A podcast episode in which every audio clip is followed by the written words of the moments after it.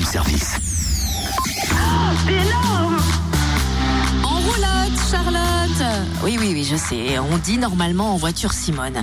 Mais pour être accord avec le bon plan, mieux vaut dire en roulotte, Charlotte. Et direction la médiathèque de l'Hôtel Dieu à pour découvrir un conte pour enfants demain après-midi. En roulotte, conte d'hiver en attendant Noël par la compagnie des contes perdus. L'histoire d'un vieux magicien dans sa roulotte qui ne parvient plus à faire rêver les gens avec ses tours de passe-passe alors que l'hiver arrive à grands flocons. Maurice, son pingouin équilibriste, et Rudy, un renne jongleur, ne l'aident pas beaucoup non plus. Il faut dire qu'ils passent leur temps à se chamailler. C'est alors que le magicien rencontre un drôle de bonhomme de neige et deux garnements qui vont lui redonner le sourire.